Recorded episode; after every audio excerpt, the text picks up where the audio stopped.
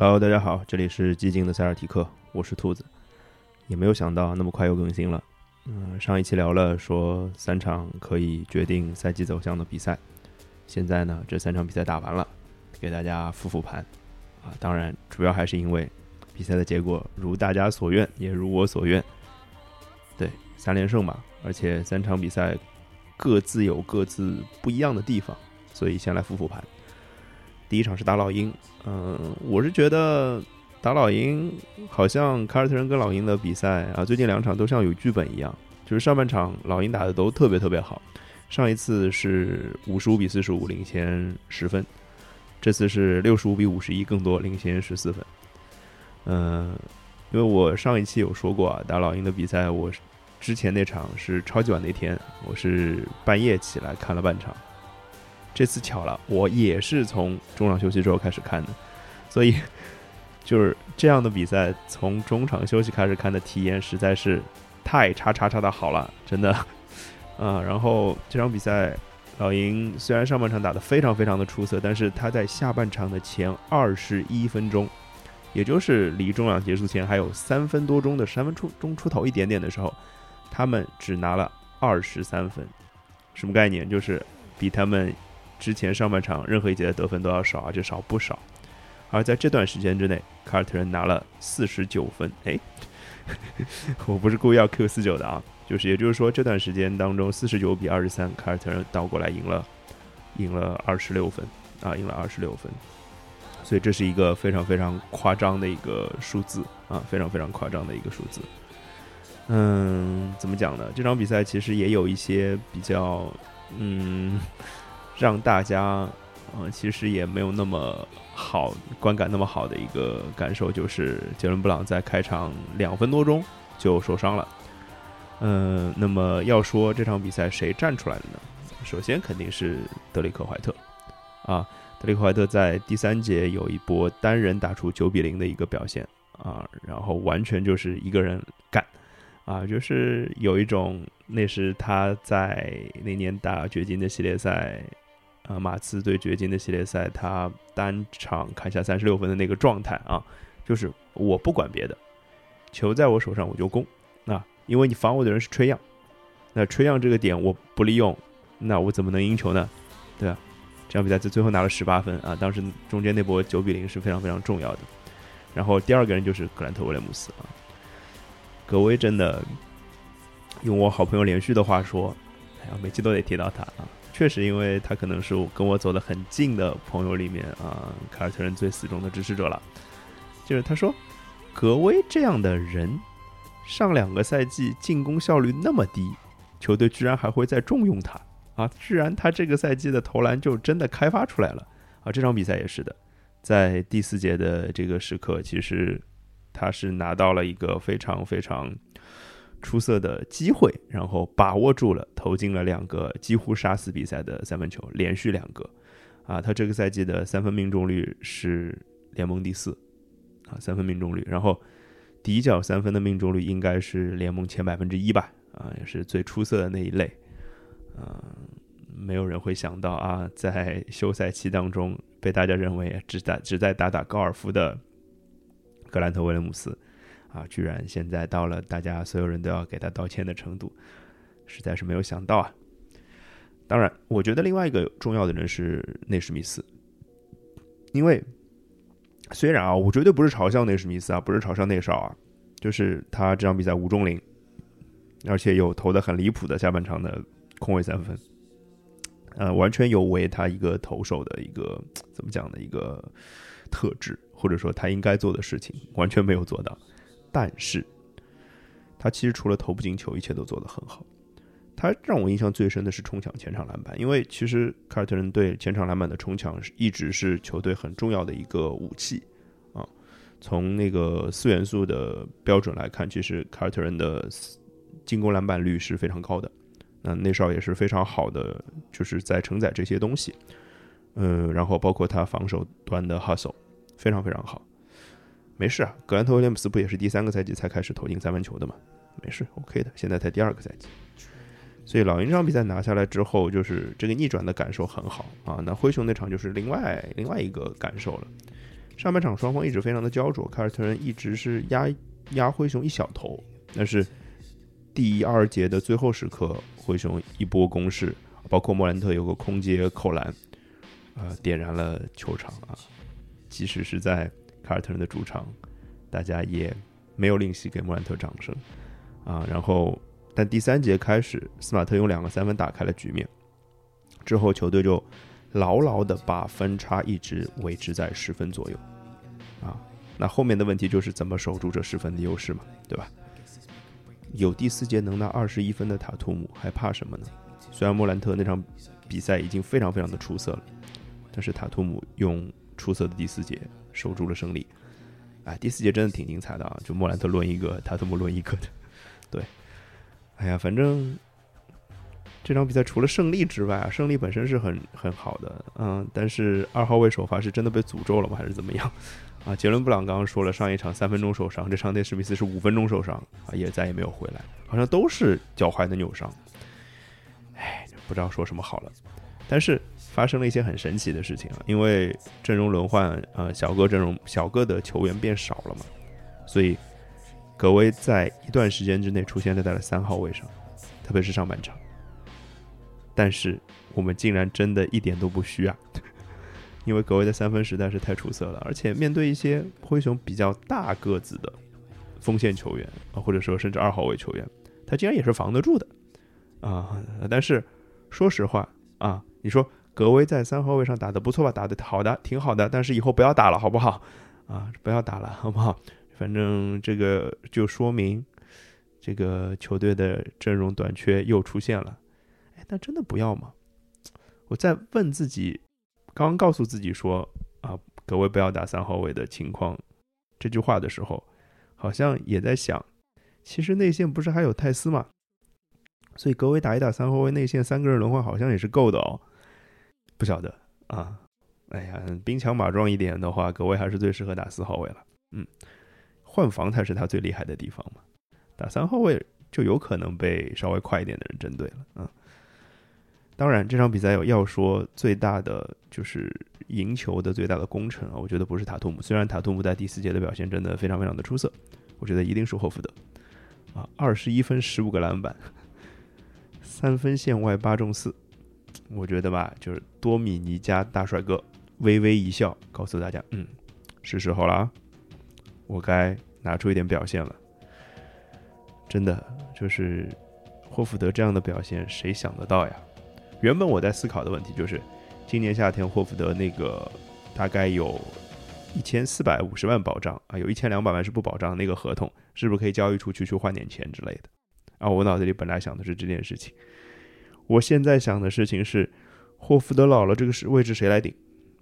我放眼联盟都没有第二个人能把这些事情都做得非常非常非常好的。放眼联盟真的没有啊，所以那琢磨着怎么给霍福德续约吧。啊，他一年就打三月份开始打，好好打比赛都可以啊。你前面该划水划水好不好？没关系啊，没关系。我是不是有点膨胀了？啊！但真正让我膨胀的肯定是打篮网这场比赛啊！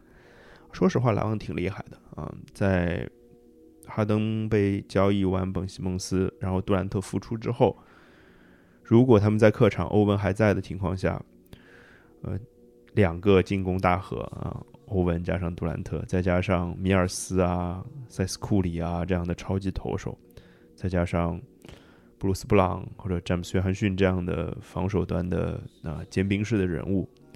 内线可能还有能灵巧碎打的阿尔德里奇，啊，手感还是在的嘛。包括德拉蒙德能够抢抢进攻篮板的，欺负西法格子内线的，其实他们的阵容还是不错的啊。就是我有点不知道本西蒙斯到底能给他们带来什么东西，这个是我搞不清楚的啊，我确实搞不太清楚的一个地方。主要是因为我现在对本西蒙斯比赛的印象已经很模糊了。这个人一个赛季没打球，什么都不记得。哎，说回说回凯尔特人，说回凯尔特人，这场比赛最大的功臣，那上一场不是塔图姆的，这一场百分之一百是塔图姆了，也没什么话好讲，对吧？五十四分啊，五十四分。这场是凌晨的比赛，我反正醒过来就是先看到微博上有人在刷五十四分的这个记录啊，因为这是塔图姆生涯常规赛第四次得分五十加啊，平了队史记录嘛。然后，当然原来的记录是拉里伯德的，这是他本赛季的第二次得分到五十加了啊，之前是对奇才的五十一分。然后算上季后赛和季后赛附加赛的话，五十加已经六次了。哎呀，有点过分啊，有点过分。而且拉里伯德这个第四次五十加的时候已经三十二岁了。然后塔图姆刚刚过二十四岁生日啊，就是在上一周过的啊，就打灰熊那场比赛的晚上，三月三号嘛。好吧，所以一些美丽的愿望我就放在心里不说了，毕竟我这个嘴嘛，大家也是知道的，就不说了啊，不说了。再说说别人啊，说说杰伦布朗。杰伦布朗就是在打老鹰这场比赛扭伤脚踝之后歇了一场啊，这场复出了。呃，看起来呢，不知道是算没算完全恢复啊。这场比赛就算完全恢复了，戏份也不在你这儿。但是杰伦布朗投进了杀死比赛的那个三分，啊，这个球印象很深刻。他突破被包夹，啊到后来就是每个球都有包夹了，然后把球给到了斯马特，斯马特做了一个 extra pass，啊，球给到了没有人防守的杰伦布朗。说实话，那时候球只是只要给得到或者给到准的人，其实应该都是空位，因为塔图姆已经把对手的防线全部都打乱了。啊，然后杰伦做的一件最好的事情，就是他在时间非常有限的情况下，他依然做了一个晃动，把来盖帽的人晃飞了，然后稳稳的命中了三分。我印象很深啊，比赛的解说我重看的时候，英文解说是说：“哎呀，这次布鲁克林有大麻烦了。”对，原话是这么说的。但是我觉得不是什么大麻烦，就没有机会了呀，比赛结束了啊，不是大麻烦的问题。是比赛结束的问题，我觉得就是这样的啊，嗯，其实另外一个我就想讲到的，就是在上一场比赛啊，就打灰熊的比赛，因为内史密斯不受伤嘛，然后可谓打到三号位一阵子啊，塔图姆打到二号位一阵子，所以其实泰斯拿到了一定的上场时间在内线，上一场算是被动的拿到上场时间，而这一场打篮网，其实泰斯实打实又拿到了十分钟的上场时间啊，我觉得。其实是应该要用到泰斯的啊，应该要用到泰斯的。我能我在理解的就是，是不是刚交易过来，还是可能需要让大家给点时间给泰斯，让他了解清楚现在新的球队在他离开之后回来之后啊，可能有一些战术上的变化需要他去适应的。那其实我觉得泰斯首先硬度一定在，这是毫无疑问的。他对球队的熟悉程度当然也不会有问题。而且，我觉得他实在太擅长做篮下的二次掩护了，啊，这个是一个有一点点，怎么讲？有一点点介于规则之下，或者说违反规则之间的一个东西，啊，就篮下的二次掩护。如果这一招还能一直用，其实塔图姆会非常的受益，因为塔图姆很多攻篮下就是非常依赖泰斯的二次掩护。这个在泰斯之前在球队的时候，我印象很深，是在 Bubble 的时候啊，一九到二零赛季的季后赛当中，这个用的非常非常的多啊，这个对塔图姆一定是有帮助，而且他跟塔图姆的一些手递手的配合，来回的轮转也是也是很有套路的啊，这个肌肉记忆他们不会忘记。当然啊，当然这个罚球八罚三中，属实有一点点过分了啊，这命中率有点低，但是还好没耽误事儿，赢球这些都不算事儿。对，花了点时间盘点了这三场比赛啊，说的已经挺多的了，那不免还是要稍微聊一聊未来嘛，对吧？啊，就是先聊一聊赛程啊，就是大家听到节目的第二天啊，就是周四啊，周四早上是对阵黄蜂，是客场啊，终于要打一场客场的比赛了。然后是周六早上对活塞，周一凌晨对独行侠，哎，又是周一凌晨的比赛啊！我们周一凌晨的比赛真是多啊！然后下周四开始客场之旅啊，客场之旅，连着四个客场是对阵勇士、国王、掘金还有雷霆。打勇士的时候不知道追梦格林会不会出来啊？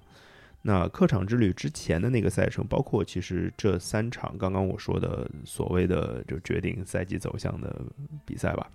其实赛程是相对宽松的，基本上我觉得都能休个一天到两天嘛，所以每场比赛之后基本是能充满电的。我觉得吧，满电的凯尔特人跟充了百分之八十六十五十电的凯尔特人的区别都非常非常的大，而且要比普通球队都大上不少，所以宽松的赛程对凯尔特人是比较有利的。所以希望在客场之旅之前能够尽量的在积攒一些胜场，美好的愿望啊，美好的愿望。那另外就是聊一聊签人这件事啊，我们之前一直觉得可能会在。买断市场上有一些操作，但是并没有啊，本来就没有裁掉什么人啊，加里哈里斯最终也没有被魔术裁掉，嗯，最后时刻买断市场也就是小乔丹被湖人裁掉，然后去了七六人，仅此而已，啊，小乔丹反正也不是我们需要的人，呃，小托马斯是去了黄蜂啊，但是哎，来人了，来的人叫斯塔斯卡斯啊，如果对 NBA 比较了解的一些资深球迷或者对新秀这个。层面，或者说对大学篮球层面比较了解的人，应该都知道斯塔斯卡斯。他是二零一四年的首轮第八顺位的新秀，顺位非常非常的高，当时是被国王队选中的啊。我又要 cue 我的好朋友连续了啊，连续跟我说啊，斯塔斯卡斯啊，是绝对被国王废掉的人啊，他是斯塔斯卡斯 believer 啊。他另外一个觉得国王废人的例子是 Jimmy f r e d i t 对，就是寂寞大神啊，在 CBA 大杀四方。呃，斯塔斯卡斯的合同是两年的啊，明年是个非保障的。然后他在签约的时候，其实有两个背景嘛。第一个背景是他刚刚在发展联盟两场比赛总共砍下了一百分啊，一场五十七，一场四十三，非常夸张啊。另外一个就是当时应该是内史密斯刚扭伤脚踝的时候，我不知道跟连连伤两个。得分后卫有没有什么必然联系啊？但是签了啊，萨斯卡斯就是一个疯狂的得分手啊，有持球进攻的能力，身体素质其实也非常不错，缺点就是防守比较差。我觉得吧，就是算是一个低风险低成本，但是如果赌出来上限很高的一个回报，因为其实他是凯尔特人现在缺少的，就是无限进攻手的那些那个。类型的球员，其实球队是很缺的，因为除了塔图姆跟杰伦布朗这两个攻击强点以外，其他球员看起来都是更好的团队型球员，而不是单抡的。啊，在比赛当中打不开局面的时候，其实有时候是可能需要斯塔斯卡斯这样的球员的。啊，其实斯塔斯卡斯是第八顺位的新秀嘛，按理说这顺位已经非常不低了，但是摆在凯尔特人，嘿嘿，他只能排第五。我们就是他，他放弃首发，他也只能排第五，因为啊，凯尔特人有有五个啊，有四个球员是顺位比他高的，有三个探花，分别是杰伦布朗、塔图姆还有霍福德啊，还有一个第六顺位的斯马特啊，不要把斯马特给忘了，斯马特确确实实就是一个就是一个高顺位新秀呀，对不对？啊，其实也都是自己选来的人。啊，都是一些自己选来的人。呃，最后就说一个听友跟听友留言有关的事儿啊，其实也不太，就是太少考虑听友的留言什么的，有些老让我分析这个分析那个的，稍微做一点回应。就是有听友让我分析一下，就是凯尔特人现在的状况，对阵东部上半区球队的前景，什么雄鹿啊、七六人啊、热火啊，或者说啊公牛啊之类的啊。但是我我说实话，我觉得还没还没到头，没到时间，就是不是现在该分析的时候。我觉得就是这样。嗯，但是我有一件事情非常非常的确认啊，就是我现在最想看到的东部的对决一定是凯尔特人对阵热火啊，这是我个人偏好。这两支球队打的都非常合我的胃口，哎，红配绿嘛，对吧？我们确实是在东北嘛，凯尔特人是美国东北，对吧？好了，差不多了。音大家也听到音乐也响起一点了啊。说实话，战绩好真的是会跟的勤一点的，对吧？好了，今天就到这儿。这首歌是来自 Joyside 的《太空浪子》啊。我觉得最想说的话，这首歌说的很好。注意听，马上要出来的第一句歌词，这就是我想对你们说的最重要的话。拜拜。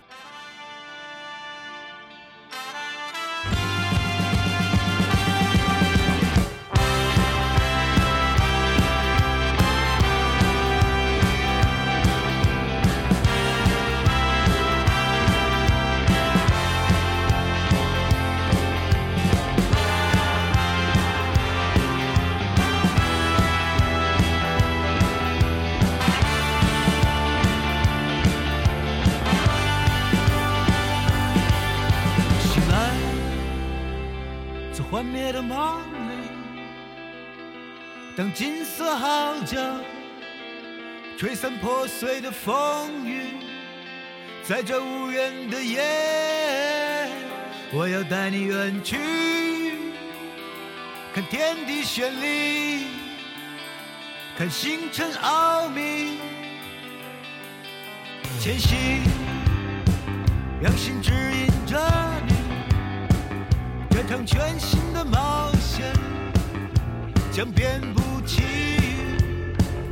拥有无尽的爱，我无所畏惧。这万千世界，我要全部给你。